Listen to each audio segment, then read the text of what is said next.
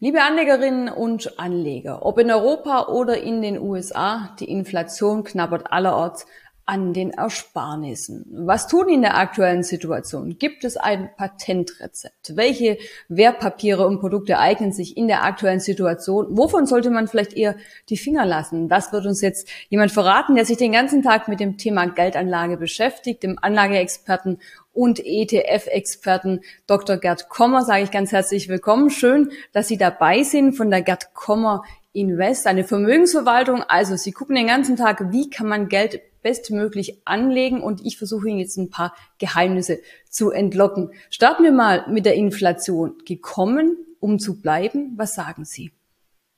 Ja, also ich denke, sie wird bleiben. Das ist sicherlich auch der Konsens äh, unter allen.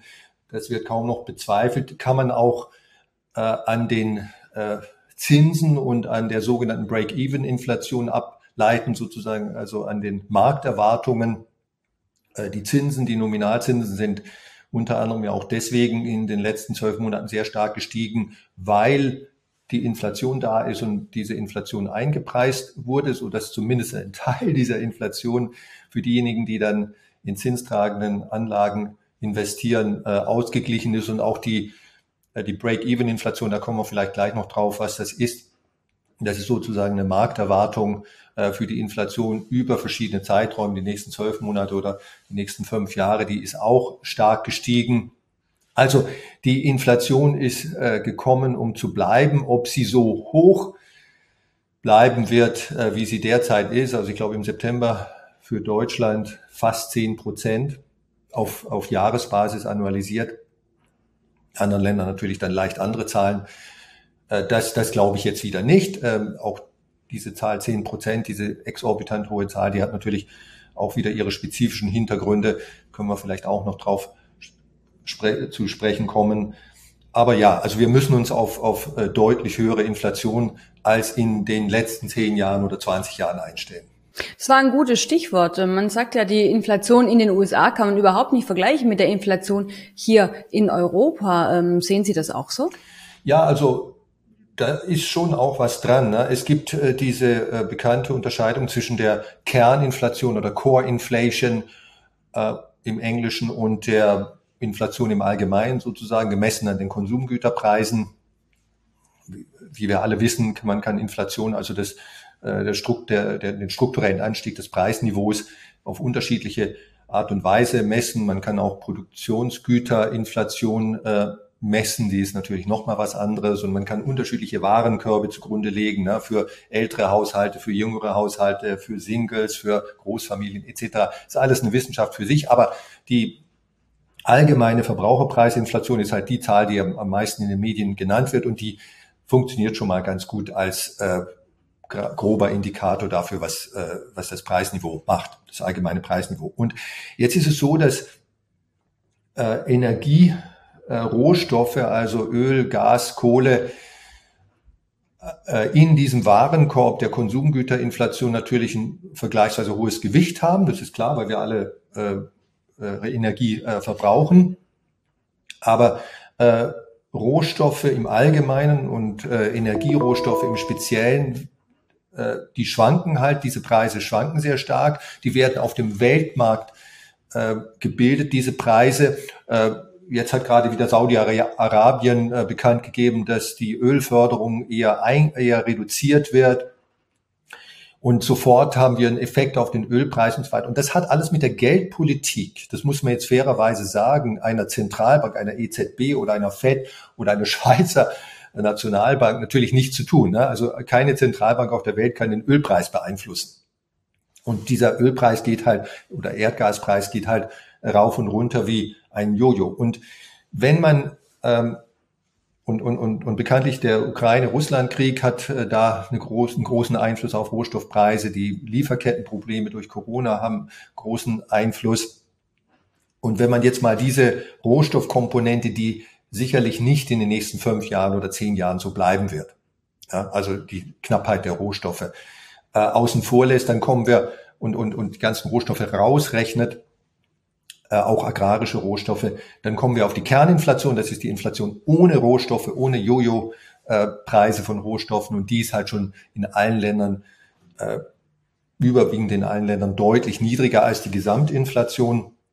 Und ist vielleicht ein besserer Indikator, die Kerninflation ist ein besserer Indikator äh, für das, was wir langfristig zu erwarten haben, als die, die normale Inflation, in der eben auch diese starken Rohstoffeffekte und Energiepreiseffekte äh, drin sind. Und denken Sie sich, ähm, ein Land wie USA ist halt äh, rohstoffunabhängig. Das heißt also durch Fracking äh, wird äh, im Wesentlichen der gesamte inländische Öl- und Energiebedarf in den USA selbst gedeckt. Die müssen, die Amerikaner müssen im Wesentlichen nichts äh, einkaufen außerhalb von, von außerhalb. Klar, die, die Ölpreise in den USA, die inländischen Ölpreise für inländisches Öl, die, äh, die korrelieren natürlich auch sehr hoch mit den Weltmarktpreisen. Mein inländischer Ölanbieter, der wird ja nicht sagen, äh, nur weil äh, äh, weil, weil wir das jetzt inländisch produzieren, äh, verlangen wir nur die Hälfte vom, vom Weltmarktpreis. Aber, aber äh, grob gesagt äh, sind die Länder, auch die Schweiz ist ein, ein Beispiel, äh, unser Nachbarland,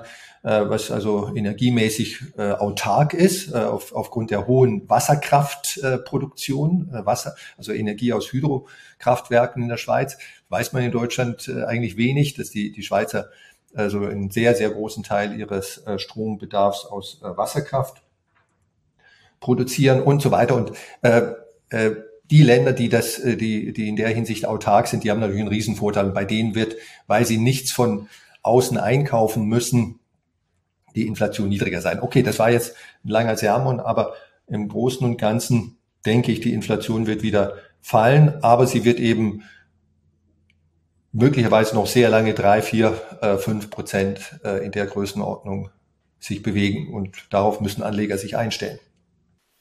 Vielem ist vielleicht gar nicht bewusst, äh, was Inflation bedeutet, denn auf dem Sparbuch oder auf anderen Anlagen stehen ja nach wie vor die 5.000 oder 10.000 Euro vom vergangenen Jahr. Aber letztendlich ist es wie an so einer Schokoladentafel. Da wird immer geknabbert, der, die Kaufkraft ist immer weniger. Also sprich, man kann mit den 5.000 Euro in zwei Jahren natürlich auch in den Laden gehen, bekommt aber deutlich weniger. Ist das bei Ihnen in der Anlageberatung den Kunden auch bewusst? Ja, auf jeden Fall. Also ich glaube, die meisten Menschen, vor allem in Deutschland, äh, ja, äh, verabscheuen Inflation. Sie mögen vielleicht nicht immer äh, in der Lage sein, das jetzt sozusagen technisch, äh, finanzmathematisch oder wie auch immer exakt zu erklären, aber intuitiv verabscheuen fast alle Menschen Inflation, wissen, dass es eigentlich was Schlechtes ist, dass es meine Kaufkraft reduziert, dass es volkswirtschaftlich ungut ist und so weiter.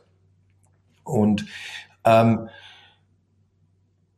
den einen, der eine gute Effekt, ähm, alles hat ja bekanntlich immer zwei Seiten äh, der Inflation aus meiner Sicht ist, dass so ein bisschen äh, ein Ökonom würde sagen, ein, ein perverser Effekt, äh, also weil er, weil er, weil er sozusagen der positive Effekt etwas von etwas Negativem ist, ist, dass Menschen äh, auch in Deutschland endlich aufwachen und erkennen, dass ein Bankguthaben, ein Bankguthaben, unverzinsliches Bankguthaben aber selbst ein, ein verzinsliches halt einfach keine äh, langfristige Geldanlage ist, die mir hilft, meine Altersvorsorge zu organisieren oder mit der ich nennenswert Vermögen bilden kann. Und in Deutschland war halt, äh, das, das wissen wir ja alle, ne? also fast 40 Prozent des liquiden Vermögens der Deutschen liegt immer noch auf Bankkonten und versauert da und wird weniger wert im Sinne von Kaufkraft durch die Inflation.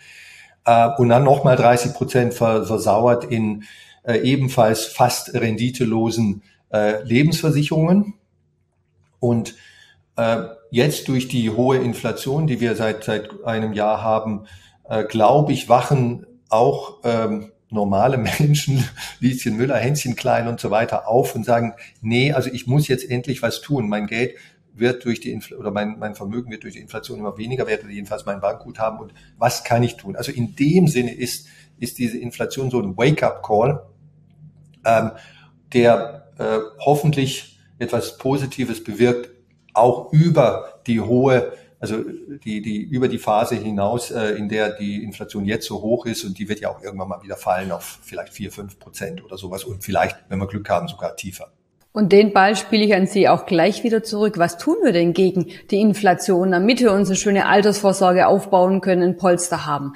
Gold und Silber, Gold lange Zeit ja als der sichere Hafen betitelt. Ist das ein Instrument, auf das Sie momentan setzen? Was halten Sie davon? Also kurzfristig äh, bei, beim Inflationsschutz muss man so ein ganz klein bisschen damit, damit auch wirklich keine Missverständnisse entstehen, erklären will, meint man jetzt kurzfristigen Inflationsschutz. Also ich will nächstes Jahr mit hoher Wahrscheinlichkeit mindestens meine Inflation oder in den nächsten zwölf Monaten ausgeglichen haben.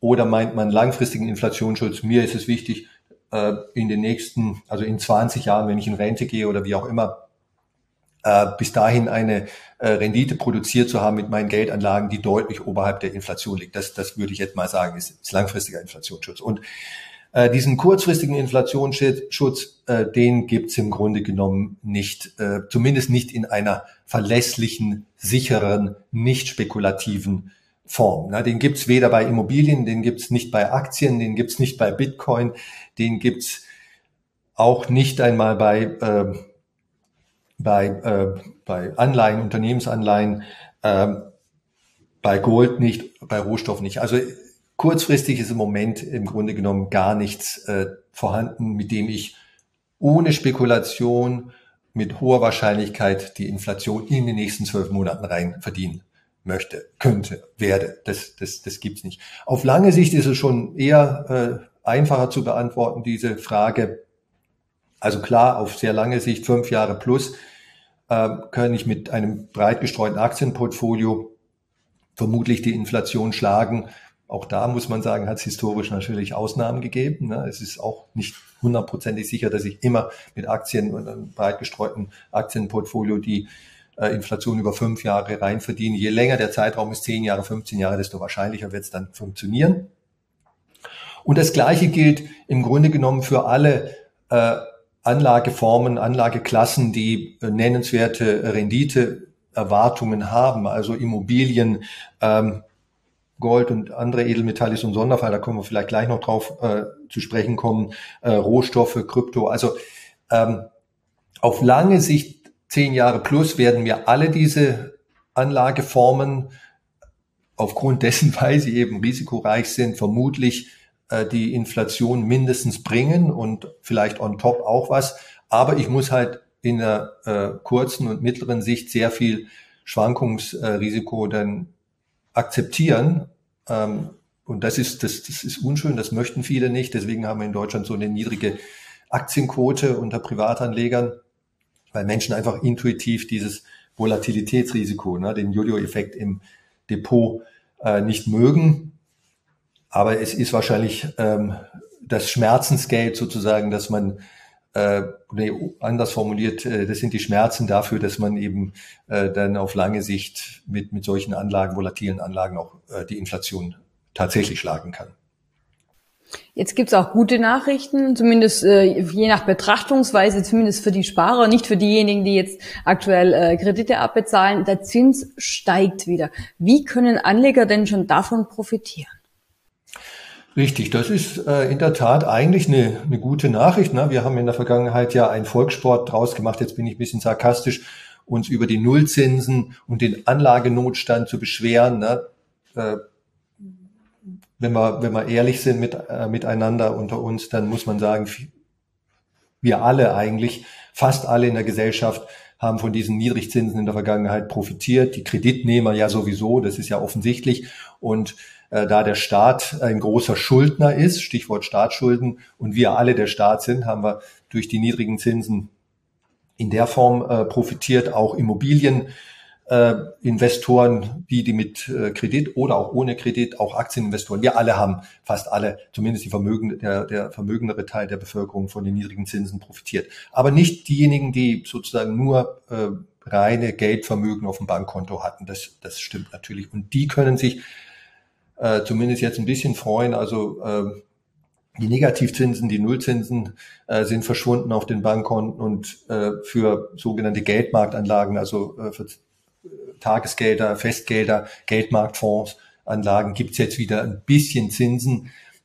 Allerdings muss ich auch da, da wieder äh, Wasser in den Wein gießen, denn diese Zinsen, die es jetzt wieder gibt, die liegen natürlich weit unterhalb der Inflation. Das heißt also, klar, ich kann jetzt mit dem Tagesgeld je nach Bank auch schon wieder äh, ein halbes Prozent oder wenn ich bereit bin, äh, eine etwas äh, weniger tolle Bank zu, ne zu nehmen, herzunehmen, äh, dann, dann sogar über ein Prozent verdienen, aber das ist eben trotzdem drastisch äh, unterhalb der Inflationsrate. Also auch damit lege ich weiterhin noch Geld drauf in inflationsbereinigten Kategorien. Und deswegen führt für niemanden in diesem Land meines Erachtens äh, ein Weg dran vorbei, sich mit, mit Aktien und Immobilien äh, zu befassen, wenn man langfristig Vermögen bilden möchte. Und, äh, und zu akzeptieren, das, was die Amerikaner eigentlich schon lange tun. Also in den USA haben, haben über 50 Prozent der Haushalte Aktienbesitz, in Deutschland je nach Quelle, der man glauben soll, 10, 15 Prozent nur. Und die Amerikaner sind ja auch keine Übermenschen. Warum können es dort 50 Prozent? Weil, weil die, die Amerikaner einfach sagen, okay, ja, ich weiß, dass Aktien volatil sind, aber wenn ich langfristig Geld verdienen will, dann akzeptiere ich das halt einfach. Und dahin müssen wir auch kommen. Ne? Ein äh, Thema, was ich auch noch ganz spannend finde, inflationsindexierte Anleihen. Könnte man jetzt meinen, das ist vielleicht ein Mittel, um mein Geld vor der Inflation zu retten. Aber ich befürchte, auch hier finden Sie wieder Wasser, das Sie mir in den Wein gießen, oder? Ja, Sie, Ihre Befürchtungen gehen in die richtige Richtung, Frau Frei. Ähm, wir haben also vor drei Monaten, drei, vier Monaten einen sehr ausführlichen Blogbeitrag zu inflationsindexierten Anleihen äh, publiziert. Vielleicht können Sie den äh, unter dem äh, Video dann auch verlinken für diejenigen, die sozusagen so ein bisschen ins Detail reingehen möchten. Aber hier jetzt äh, in der Kurzzusammenfassung, in der Tat, inflationsindexierte Anleihen sind nicht der heilige Gral der Inflationsbekämpfung oder des Inflationsschutzes, obwohl sie inflationsgeschützte oder inflationsindexierte Anleihen heißen. Man könnte also dem Namen nach meinen, ja, das, das, das muss doch irgendwie dann funktionieren. Das das Problem bei inflationsindexierten Anleihen ist, dass halt die, äh, also zum einen die äh, Inflationserwartung in die Zukunft gerichtet, die ist immer schon eingepreist. Das ist bei Anleihen im Allgemeinen der Fall. Ist ein Konzept, was für viele Privatanleger und für jemand, der sich nicht viel mit Anleihen beschäftigt sonst, schwierig äh, zu, vielleicht schwierig zu verstehen ist oder zu akzeptieren ist, äh, intuitiv. Das äh, ist eine Markterwartung für die Inflation gibt und die ist in den sogenannten Umlaufrenditen, also wenn ich die, die Anleihe heute kaufe und bis zur Fälligkeit halte, die Rendite, die ich dann bekomme, das nennt sich Umlaufrendite, ähm, die ist da schon drin. Ja? Und äh, die eingepreiste Inflation bei inflationsindexierten Anleihen ist derzeit für die nächsten zwölf Monate so ungefähr fünf Prozent deutsche, äh, deutsche inflationsindexierte Staatsanleihen ungefähr fünf Prozent und für die, über die nächsten zehn Jahre, ich rede immer vom Durchschnitt, ne, also per annum Durchschnitt, ist sie ungefähr zweieinhalb Prozent. Das ist, das ist eingepreist. Und eine inflationsindexierte Anleihe würde für mich als Anleger nur Sinn machen, wenn ich fest davon überzeugt bin, dass über diese nächsten zwölf Monate die, die, die tatsächliche Inflation äh, deutlich über äh, über fünf Prozent ist oder über die nächsten zehn Jahre im Durchschnitt deutlich über diese zweieinhalb Prozent. Wenn ich diese Meinung habe, dann äh, kann ich eine inflationsindexierte Anleihe kaufen. Also und, und wenn meine Meinung richtig ist, dann würde ich äh, Geld verdienen. Wenn meine Meinung falsch ist, würde ich relativ zu einer normalen Anleihe, die nicht inflationsindexiert ist, Geld drauflegen. Legen. Da muss man noch dazu sagen, für, für normale Privatanleger ist dieses Thema Anleihen und inflationsindexierte Anleihen schon ein bisschen kompliziert. Also da muss man sich auch so ein klein bisschen mit der Technik auskennen. Und äh, es ist auf jeden Fall nochmal zum Schluss gesagt, nicht so, dass man mit einer inflationsindexierten Anleihe keine Kursverluste haben kann. Wenn die eine hohe Rest, äh, lange Restlaufzeit hat und dann die Zinsen im Allgemeinen steigen, weil, weil die Nervosität im Markt zunimmt, so, so wie wir das eigentlich auch in den letzten zwölf Monaten haben, hatten, dann werden auch inflationsindexierte Langläufer im Kurs runtergehen. Und das ist auch geschehen. Die Details dazu in unserem Blogbeitrag. Und den haben wir natürlich verlinkt. Werden Sie gleich unten sehen. Da ist der Link zu sehen. Anklicken, weitere Infos, einfach mal nochmal nachlesen, was unser Experte gerade schon verraten hat und dann schauen, inwieweit es ein Thema für Sie ist. Und ich bin gleich neugierig und hake weiter nach Immobilien. Was kann man aus dieser Situation machen? Die Zinsen steigen. Manche einer befürchtet, das könnte den Immobilienboom, den wir in den letzten Jahren gesehen haben, vor allem die massiv gestiegenen Preise doch deutlich dämpfen. Andere wiederum sagen, gerade in Metropolregionen wird das nicht der Fall sein. Welche Einschätzung haben Sie? Also das letztere Statement, was Sie gerade geäußert haben, dass in äh, Großstädten, beliebten Großstädten die Preise nicht fallen können, das glaube ich also überhaupt nicht. Äh, wenn wir uns äh, verschiedene Länder in den letzten 50 Jahren oder 100 Jahren anschauen, äh, dann äh, können wir sehr schnell sehen, dass das Gegenteil der Fall sein kann. Also selbst die populärsten Städte der Welt, San Francisco, Paris, London, äh, können drastische, auch über kurze Fristen, das, das kann man in Deutschland immer nie glauben, ähm, drastische Preiseinbrüche bei Immobilien erleben. 2006 bis 2019 in San Francisco, das ist die beliebteste, also der Lebensqualität nach und Popularität nach, äh, beliebteste Großstadt in den USA innerhalb von drei Jahren in San Francisco die äh, Wohnimmobilienpreise um 50 Prozent gefallen. Schock. Ne? Also äh, sowas kann passieren. In Deutschland äh, haben wir eher, äh, also bis, bis 2008 so einen Slow-Motion-Zeitlupen-Crash gehabt, den Menschen gar nicht als Crash, als Immobiliencrash wahrnehmen. Aber äh, wenn meine äh, Immobilienpreise inflationsbereinigt, real, also real über 30, über einen 30-Jahres-Zeitraum kumulativ um 30, 40 Prozent fallen, dann ist das eigentlich nicht viel anders. Ne? Man, das ist so wie so ein leichter Schmerz, ne? den man, den man sich gewöhnt, aber aber äh, er ist auf jeden Fall da und die Folgen sind da und äh, so äh, Japan ähm, äh, hatten wir in den letzten 40 Jahren also noch noch äh, was Schlimmeres, minus 40 Prozent kumulativ. Also im Immobilienmarkt werden ähm, Crashes typischerweise in dieser äh, Zeitlupen-Variante stattfinden, aber sie können auch äh, plötzlich stattfinden und auch in einer Stadt wie München, äh, also oder Stuttgart. Also das äh, das kann man nie ausschließen. Und äh, das Zweite ist, was leider jetzt gerade äh, für den äh, deutschen Wohnimmobilienmarkt gilt, ist, dass die Preise, Sie hatten es vorhin ja angedeutet, aufgrund der des, des hohen Anstieges in den letzten zwölf Jahren, seit 2008, 2009, äh, enorm hoch sind. Also die Bewertungen sind sehr hoch, die sogenannten Multiplikatoren, das ist quasi der Kehrwert der Mietrenditen, aber auch dieses Erschwinglichkeitsverhältnis, also Immobilienpreise relativ zu durchschnittlichen Einkommen, ist sehr ungünstig, also sehr hoch bewertet. Und äh, ich habe gelesen, also es gibt äh, in, in Großstädten wie München und so weiter jetzt schon fallende äh, Preise, vor allem im Luxussegment. Ähm, und wenn man das noch kombiniert mit den äh, hohen Zinsen, der, der eingebrochenen Nachfrage nach Baufinanzierungen, also das ist, das muss ja äh, schon dra dramatisch gewesen sein, was da bestimmte Banken, Sparkassen berichten. Also es, es kommt einfach keiner mehr. Und die es, wird, es wird einfach nichts mehr neu gekauft. Und diese, äh, dieser Stillstand bei den Transaktionen, das ist häufig ein Vorbote von äh, Immobilien, im Immobilienmarkt, ein Vorbote von noch stärker fallenden Preisen. Also ich wäre jetzt äh, sehr vorsichtig äh, damit, äh, heute vor allem fremdfinanzierte Immobilien zu kaufen. Es gibt immer das ein oder andere Schnäppchen im Immobilienmarkt, das ist klar. Aber, aber insgesamt ist dieser Markt sehr, sehr teuer in Deutschland. Blicken wir jetzt noch auf die Aktienmärkte. Sie sagten ja gerade, mittel- bis langfristig führt eigentlich kein Weg dran vorbei. Und besonders beliebt bei den Anlegern ist ja beispielsweise der MSCI-Index. Also sprich viel USA, viel Tech-Werte. Da gab es in letzter Zeit natürlich die ein oder andere Kritik.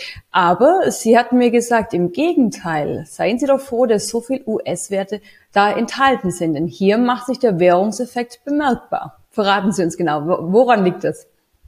Ja, also man kann, äh, und das wird ja auch getan, viel jammern über die einerseits USA-Lastigkeit und andererseits die Tech-Lastigkeit äh, des MSCI World äh, Index und auf den gibt es ja viele ETFs zu kaufen und auch äh, Indexzertifikate. Äh, über die kann man jammern, aber renditemäßig hat das äh, diejenigen, die äh, diese Anlagen getätigt haben in den letzten zwölf Monaten, noch in den letzten zehn Jahren viel gebracht. Äh, ganz einfach, weil der US-Aktienmarkt äh, besser gelaufen ist als mehr oder weniger der restliche Weltaktienmarkt. Ähm, und zweitens Tech-Aktien, die halt in den USA äh, besonders stark präsent sind im, im US-Markt, besser gelaufen sind als der restliche Aktienmarkt. Für die, für Tech-Aktien gilt das nicht in den letzten zwölf Monaten.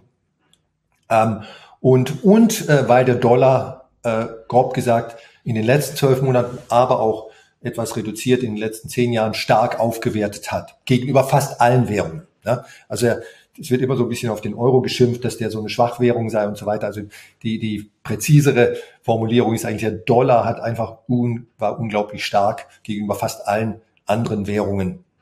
Und das schließt natürlich den, den Euro ein. So, und ähm, das heißt also, äh, MSCI World war äh, eigentlich ein sehr oder war ein sehr sehr gutes Investment in den in den letzten zehn Jahren und insbesondere wenn man in Euro rechnet, so wie Sie und ich das ja tun, wie nahezu jeder äh, Privatanleger in Deutschland es tut, weil er es eigentlich tun muss, ökonomisch gesehen. Wenn Ihre Konsumausgaben heute und in den nächsten 10, 20 Jahren äh, nahezu ausschließlich Fußnote mit Ausnahme bisschen Urlaubsreisen und so weiter in Euro sein werden, dann ist der Euro Ihre Heimatwährung, Ihre funktionale Währung und in dieser Währung sollten Sie auch Ihre Renditen berechnen.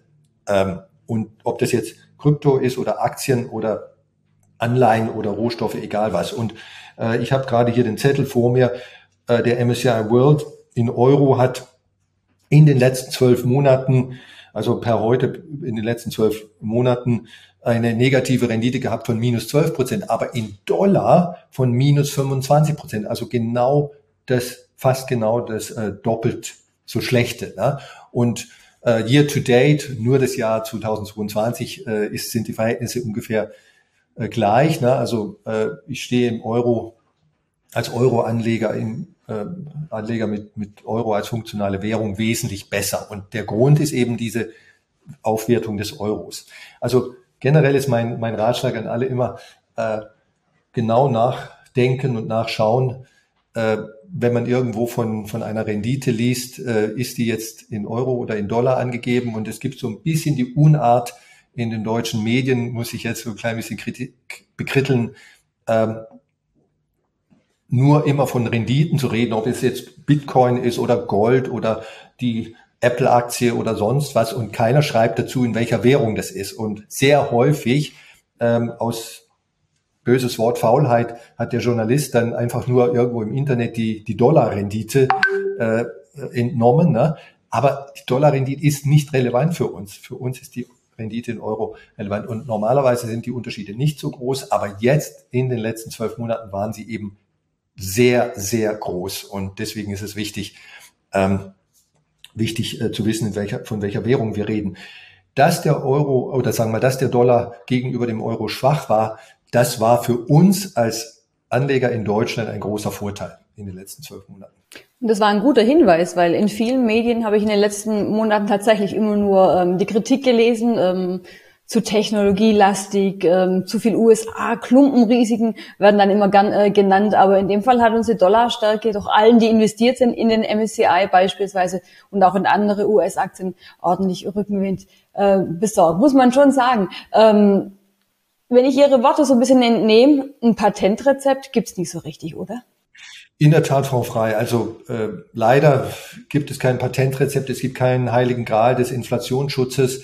Es gibt beim Geldanlegen und bei der Vermögensbildung generell keinen keinen heiligen Gral, auch wenn der häufiger mal äh, irgendwo in der Werbung äh, dargestellt wird oder ver, äh, vermarktet wird.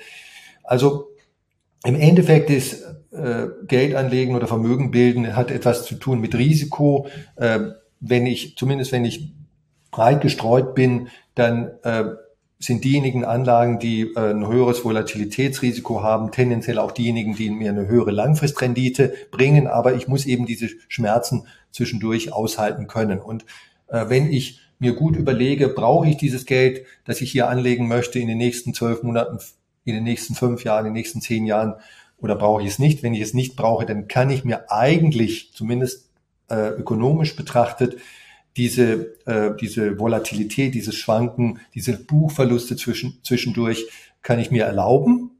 Ich muss halt sicher sein, dass ich nicht an das Geld ran will, ne?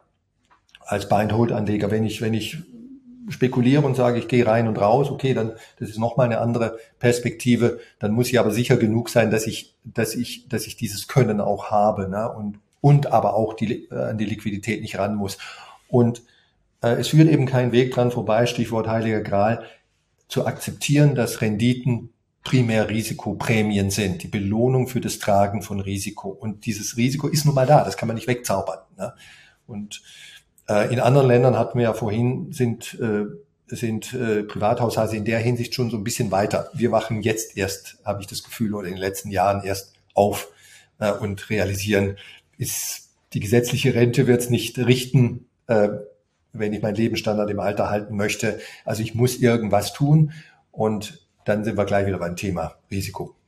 Und damit kann man vielleicht, wenn ich so ein Fazit ziehe, dem Thema Inflation so ein bisschen was Positives entlocken, dass sich Anleger mehr mit diesem Thema beschäftigen und mittel- und langfristig eben auch Aktien wieder für sich entdecken. Denn die Inflation, die wird wohl bleiben. Nicht in dem Umfang, wie wir es aktuell sehen, mit rund 10 Prozent, aber dass wir bald bei zwei Prozent sind, das halten wohl die wenigsten für wirklich machbar. Vielen, vielen Dank für Ihre ganzen Einschätzungen und damit ganz herzliche Grüße von uns hier aus Stuttgart nach München. Ihnen auch vielen Dank, Frau Frey.